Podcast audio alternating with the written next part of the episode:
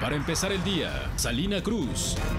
Buenos días. Este miércoles 5 de febrero es tiempo de la información para empezar el día. Vendedores y comerciantes de Santa Catarina, Juquila, iniciaron una huelga y plantón indefinido a las afueras del Palacio de Gobierno. Exigen al gobernador una mesa de trabajo que garantice solución al problema que enfrentan con habitantes de Santiago y Aitepec. Explicaron que desde iniciado el conflicto no han podido regresar a sus viviendas en la zona del pedimento. La Secretaría de Movilidad en Oaxaca advirtió que más de 70 concesiones podrían ser revocadas luego de que la dependencia a su cargo iniciara procesos que podrían llegar a la suspensión definitiva de estas, luego de que los conductores de transporte público participaran principalmente en actos de violencia o cierres de vialidades. A cinco días del estallamiento a huelga en la Universidad Benito Juárez de Oaxaca, los integrantes del Sindicato de Trabajadores y Empleados afirmaron que las autoridades no han dado solución a principales demandas sobre aumento salarial que han estado solicitando. El gobierno de Oaxaca adquirió más de 100 millones de pesos en medicamentos,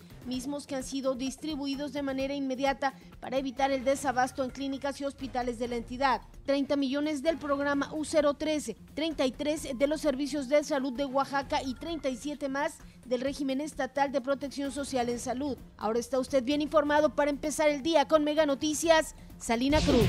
Para empezar el día, Salina Cruz.